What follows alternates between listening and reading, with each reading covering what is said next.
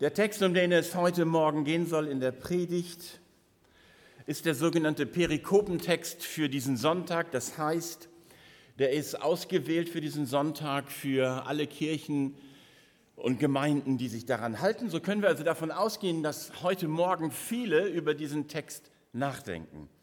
Und als ich angefangen habe, Anfang der Woche selbst über diesen Text neu nachzudenken, habe ich schon für mich gedacht, es ist wirklich ein spannender Text, der uns in der Nachfolge große Dienste leisten kann. Das kann natürlich nur der Herr schenken durch seinen Geist und darum beten wir ja auch und das ist unser inneres Anliegen, dass Gott zu uns spricht. Wann lernt man ein Leben eigentlich wirklich kennen? Das ist eine Frage, die uns, glaube ich, in unserem Leben begleitet. Wann lernt man sich selbst eigentlich wirklich kennen? Auch das ist eine Frage, die uns begleitet. Und natürlich hat es mit den Lebenssituationen zu tun, in denen wir andere oder uns selbst erleben. Und dann gibt es Zeiten und Situationen in unserem Leben, wo sich das, was in uns lebt, was wir vielleicht nur ahnen, dann verdichtet und offenbar wird. Und erleben dann, dass Menschen plötzlich entweder vom Leben überfordert sind, von den Situationen überfordert sind oder aber über sich hinauswachsen, was sie vielleicht gar nicht für möglich gehalten haben.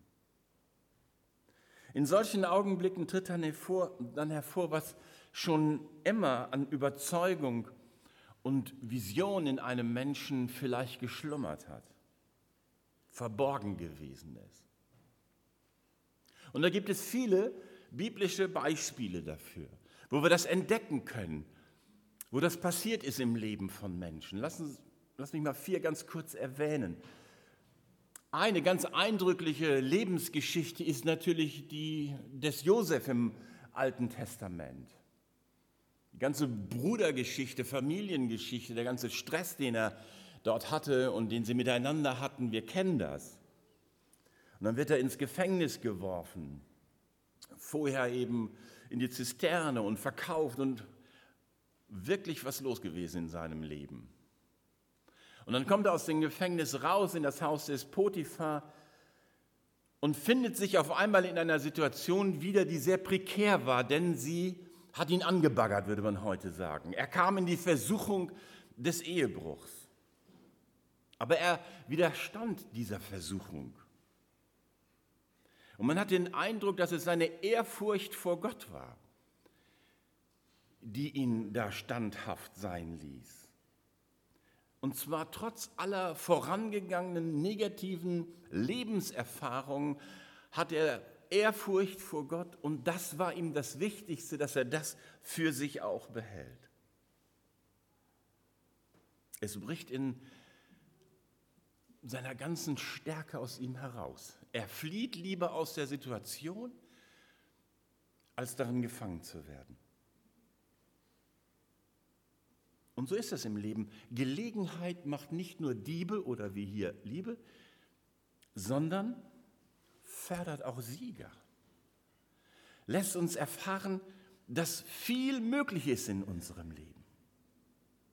Oder Mose, auch so eine Wahnsinnsgeschichte des Alten Testamentes. Als er geschnallt hat, was mit seinem Volk passiert und dass er dazugehört, wie es in ihm anfängt zu brodeln und dann explosionsartig herausbricht in dieser Situation, wo er sieht, wie ein Ägypter einen aus, seiner, aus seinem Volk misshandelt. Gut, wie er es macht, war falsch. Er erschlägt den Ägypter und muss fliehen. Aber in dieser Situation hat er für sich gemerkt, was wirklich in ihm steckt. Er wollte nicht länger in dieser behüteten Welt aufwachsen, in der er aufwachsen konnte, sondern identifizierte sich voll und ganz mit diesem versklavten Volk. Und es war der Beginn einer großen Berufung Gottes in seinem Leben. Die Vergangenheit musste geklärt werden, aber die Zukunft offenbarte ihm Gott selbst. Oder zwei Frauen als einzelne Beispiele vieler, auch im Alten Testament. Ruth zum Beispiel. Die hat auch Schweres durchmachen müssen. Bis dahin, dass eben ihr Mann verstorben ist und ihre Schwiegermutter dann zurück nach Israel wollte. Und offensichtlich, trotz all diesem Leid, hat sie Gott darin entdeckt, auch im Leben der Ruth. Und es reift in ihr der Entschluss, nein, ich will nicht hier bleiben, sondern dir folgen, wo du hingehst. Da will ich mitkommen, denn dein Gott soll auch mein Gott sein. In dieser komprimierten Situation bricht auf, was langsam in ihr gewachsen ist. Und wir lesen von ihr in Matthäus 1 im Geschlechtsregister Jesu. Sie wird zur Stammmutter Jesu, obwohl sie nicht zum Volk Israel gehört. Spannend ist auch die Geschichte von Abigail und ihrem Mann Nabal. Der Name ihres Mannes Nabal bedeutet verächtlich handeln. Und infolgedessen wird er immer übersetzt als Tor oder Narr. Abigail entschließt sich, nicht länger ihrem holzköpfigen Ehemann zu gehorchen, wie sie es eigentlich sollte vom Gesetz her,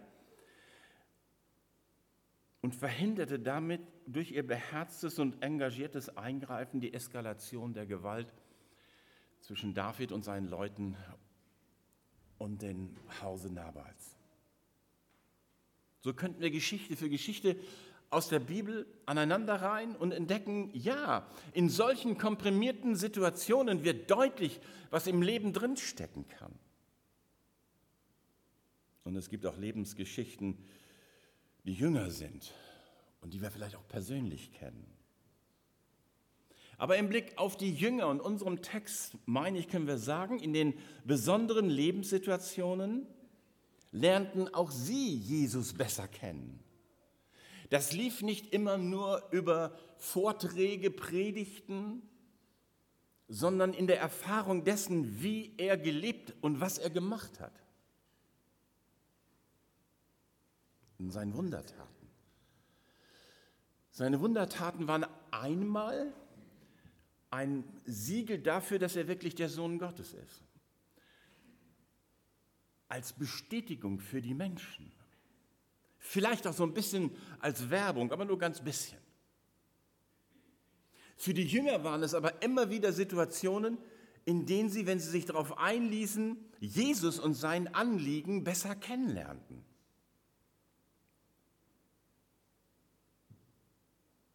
die Hochzeit zu Kana, als er Wasser in Wein verwandelt.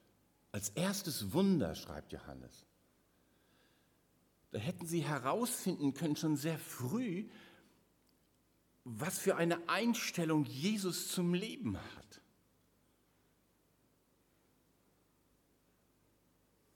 Bei den Brotwundern dass es ihnen darum geht, dass Menschen versorgt sind.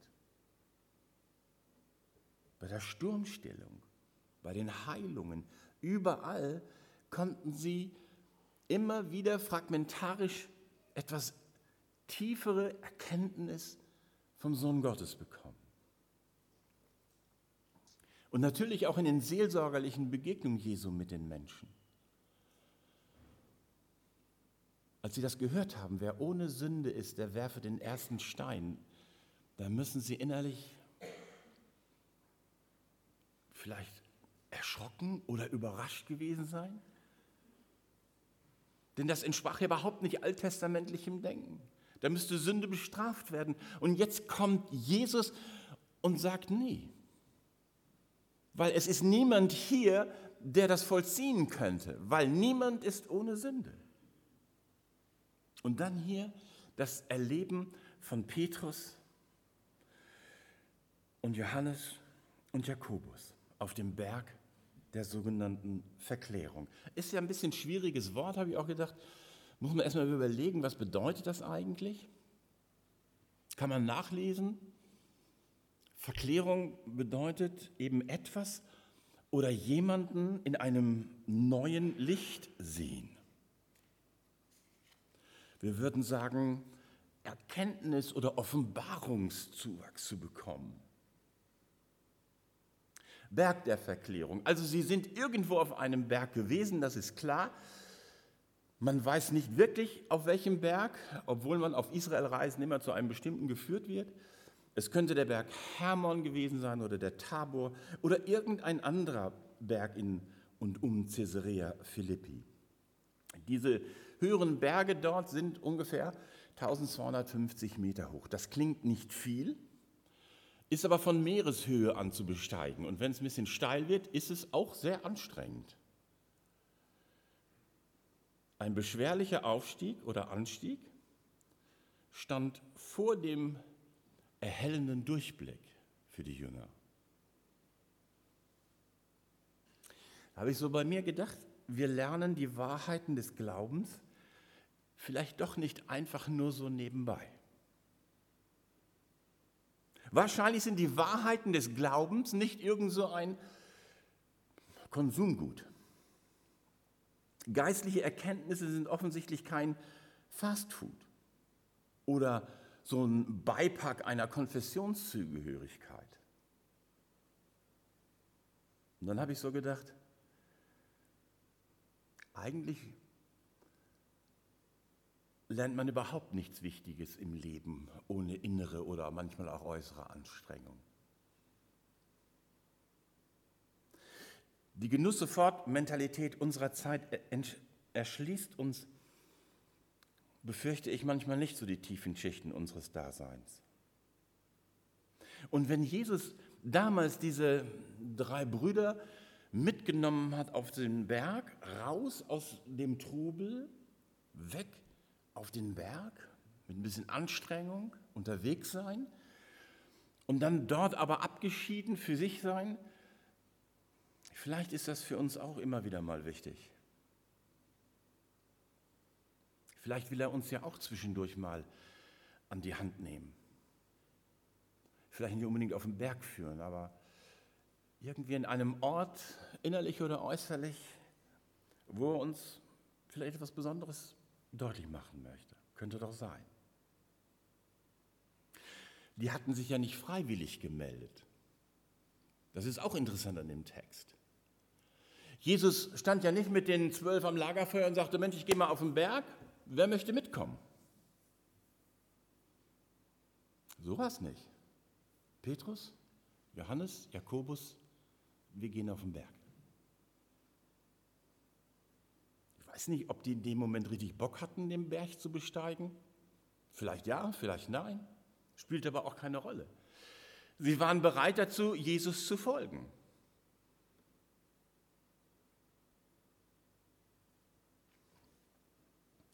Ich glaube, dass wir solche Erkenntniszuwächse in unserem Leben des Glaubens immer wieder brauchen.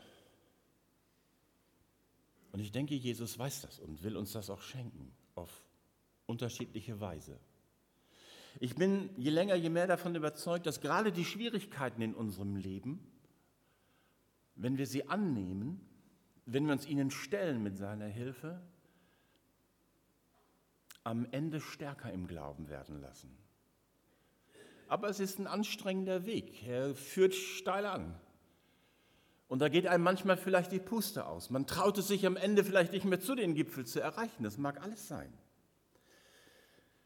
Aber ich glaube, dass uns dieser Berg der Verklärung dafür öffnen will, dass wir, wenn Jesus diesen Weg mit uns gehen will, offen dafür sind. Also, Aufbruch zur tieferen Erkenntnis. Dazu hat Jesus eingeladen. Dazu muss man sagen, zu allen Zeiten gab es damals gute Redner, fromme Meister und auch Wundertäter, die das Volk damals in Atem hielten. Wenn man die Evangelien daraufhin nachliest, entdeckt man diese Angst der Pharisäer und Schriftgelehrten, dass in Jesus wieder so ein Scharlatan irgendwie auftauchen würde, dem man Einhalt gebieten muss. Und so kann es durchaus sein, dass auch die Jünger ganz am Anfang sich gefragt haben, ist Jesus auch so einer? Jemand, der so Tricks mit Brot und Fisch macht und Wein und Wasser, aber am Ende die Seelen doch hungrig zurücklässt, eine verstörte Nachfolgerschaft und ins Chaos stürzt. Das mag sie durchaus am Anfang beschäftigt haben. Sie haben ja manches untereinander beredet, können wir in den Evangelien nachlesen. Ich habe den Eindruck, hier auf dem Berg der Verklärung bekommen sie eine grundlegende Antwort von Jesus. Wer Jesus in Wahrheit ist. Das erkennen die Jünger in dem Erscheinen der beiden Gottesmänner Mose und Elia. Und durch die Stimme aus der Wolke, die Stimme Gottes, die sie hören durften. Warum eigentlich Mose und Elia? Vielleicht deshalb. Mose steht für die Vision des befreiten Gottesvolkes aus aller Knechtschaft und Bedrückung. Er ist der große geistliche Führer des Alten Testamentes. Er hat das Volk Gottes im Auftrage Gottes aus Ägypten geführt, unter all diesen dramatischen Umständen, die wir ja kennen. Und er war derjenige, der sagt, der sagte, damals, können wir nachlesen im 5. Mose 18, einen Führer wie mich wird euch der Herr erwecken. Deswegen erscheint Mose hier. Dass die Jünger das sehen. Jesus hat mit Mose zu tun. Jesus ist gekommen, um nicht nur das Volk Israel, sondern alle Menschen aus der Versklavung der Sünde herauszuführen in ein neues, befreites Leben. Und Elia? Elia steht für die Bestätigung, dass in Jesus keine andere Religion entstanden ist, sondern dass er der Messias Gottes ist, der uns zum Vertrauen einlädt. Elia, von dem die Propheten sagte, sagten, dass er auftreten wird, bevor der Messias kommt. Und von dem Jesus dann sagt, wenn ihr es glauben wollt, es ist Johannes, also der Täufer. Hier wird die Verbindung hergestellt zwischen Elia und Jesus.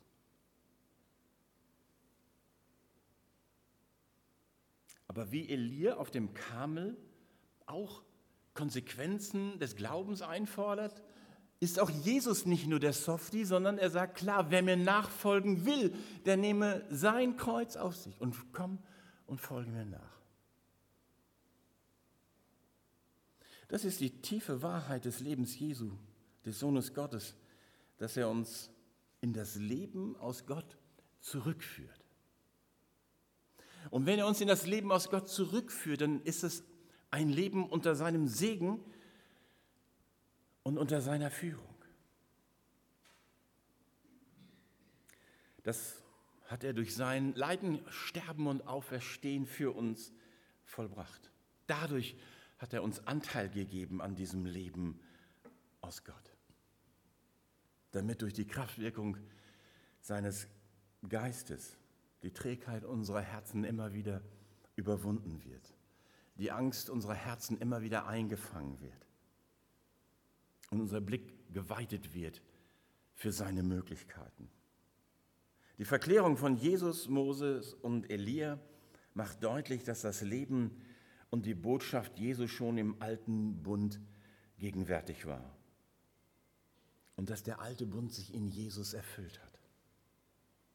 Also Mose und Elia stärken dann den Sohn Gottes, das können wir im Paralleltext lesen, für das, was ihn in Jerusalem erwartet. Der Sühnetod am Kreuz. Diese tiefe Erkenntnis über Jesus erfuhren die drei vom Berg in dieser besonderen Situation der Verklärung. Zweiter Punkt. Was machen wir mit dem, was wir erkannt haben? Ist ja immer wieder eine spannende Erfahrung. Hier in unserem Text würde ich es überschreiben. Tiefe Erkenntnis, aber oberflächliche Reaktion. Und das hat damit zu tun, dass wir ja nicht alleine für uns im, sag mal, luftleeren Raum Erkenntnis haben, sondern es ja mitten im Gewebe unseres Lebens stattfindet und dass immer noch einer da ist, der kein Interesse daran hat, dass das, was wir verstanden haben, sich auch sinnvoll in unserem Leben umsetzt. Diese wunderbare Gotteserfahrung möchten diese drei Brüder konservieren. Gut, dass wir hier sind. Wir wollen dir Hütten bauen. Dir eine, Mose eine und Elia eine.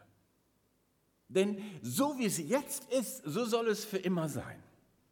Dieser verklärte Blick, dieses helle Licht, dieses Reden Gottes aus der Wolke, das ist klasse. Wir wollen das konservieren. Für alle nachfolgenden Generationen.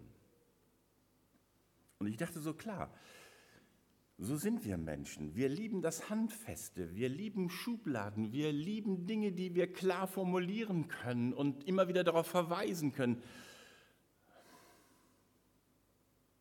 Denn was mal verfestigt wurde, das geht eben nicht so schnell verloren. Aber unsere drei vom Berg durften es nicht. Nur andere machten es später doch. Deshalb wurden Kirchen und Kathedralen gebaut, die wir heute bestaunen über das architektonische Wunderwerk und wenn man nachgräbt, entdeckt, auf wie viel Leid das manchmal aufgebaut ist. Und trotzdem schaffen sich die Menschen Kirchen und Kathedralen oder auch Gemeindehäuser als emotionale Heimstätten unserer Seelen. Weil das ist eben handfest. Wir gehen zu Gott im Gottesdienst, so dieses Denken. Ich wenn ich da bin, ist Gott auch da. Bin ich nicht da, ist Gott nicht da.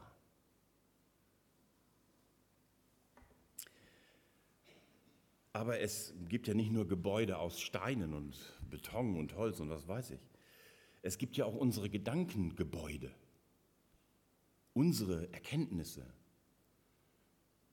Dogmatiken würde man in der Theologie sagen. Also kognitive Burgen der Rechtgläubigkeit.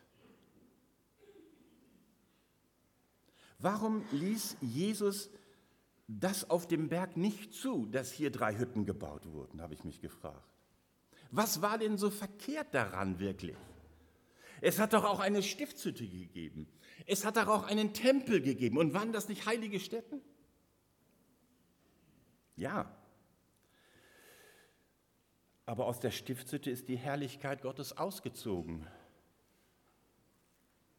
Und der Tempel würde zerstört, zerstört werden, hat Jesus den Jüngern damals schon gesagt, in seiner Endzeitrede. Und er wollte sie darauf vorbereiten, ich bin nicht gekommen, um Gebäude aus Steinen und Gedanken zu errichten, sondern das Reich Gottes. Denn die Gefahr liegt darin, wenn man sich einen geschlossenen Raum bastelt, dass wir das immer neue Wirken des Geistes verpassen, vielleicht dämpfen, weil es unserer Erfahrung nicht entspricht, weil es unserem bisherigen Erkenntnisstand nicht entspricht.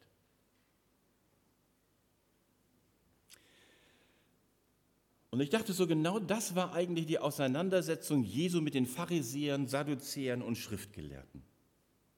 Seine unorthodoxe Art gottesdienstlichen Lebens passte nicht in, ihre feste, in ihr festes theologisches Weltbild.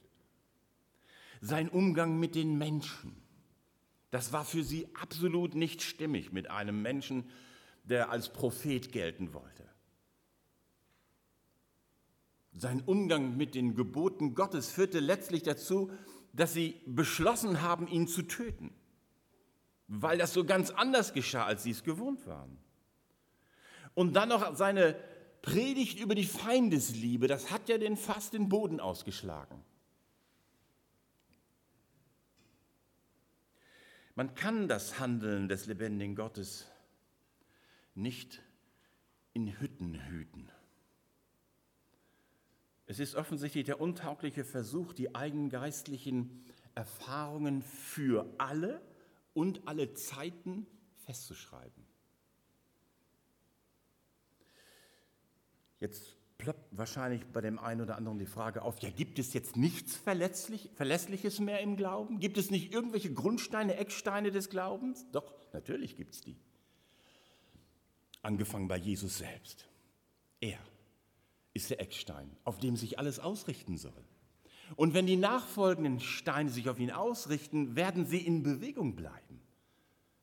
Ich glaube, darum geht es.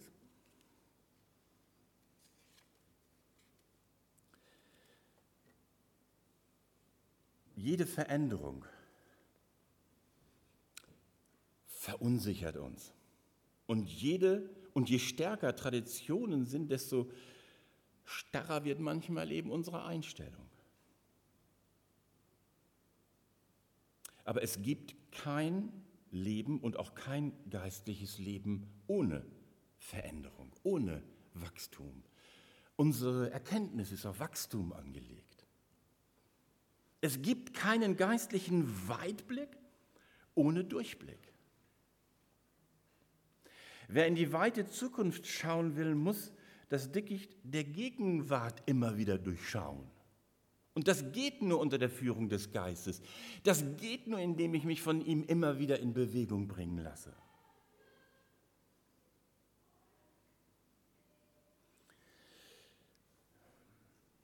Ich denke, Jesus wollte den Jüngern und mit ihnen uns auch deutlich machen, sie sollen sich nicht hinter Mauern von Gebäuden oder Gedanken verstecken, sondern die Welt mit der Liebe Gottes durchdringen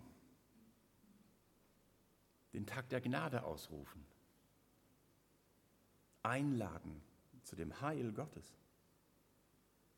Nicht Grenzen setzen, sondern Grenzen sprengen. Nicht denken, die gehören dazu und die nicht. Und ihre Verbindung zu Gott, die sollte ihnen die Sicherheit dazu geben. Ja interessant, dass es am Ende unseres Textes dann heißt, und sie sahen niemand als Jesus allein. Der Hebräerbrief wird später schreiben von dem Aufblick auf Jesus, den Anfänger und Vollender unseres Glaubens. Den Blick immer wieder auf ihn zu richten, wie er gelebt, was er gesagt hat und das abgleichen mit der eigenen Lebensmatrix.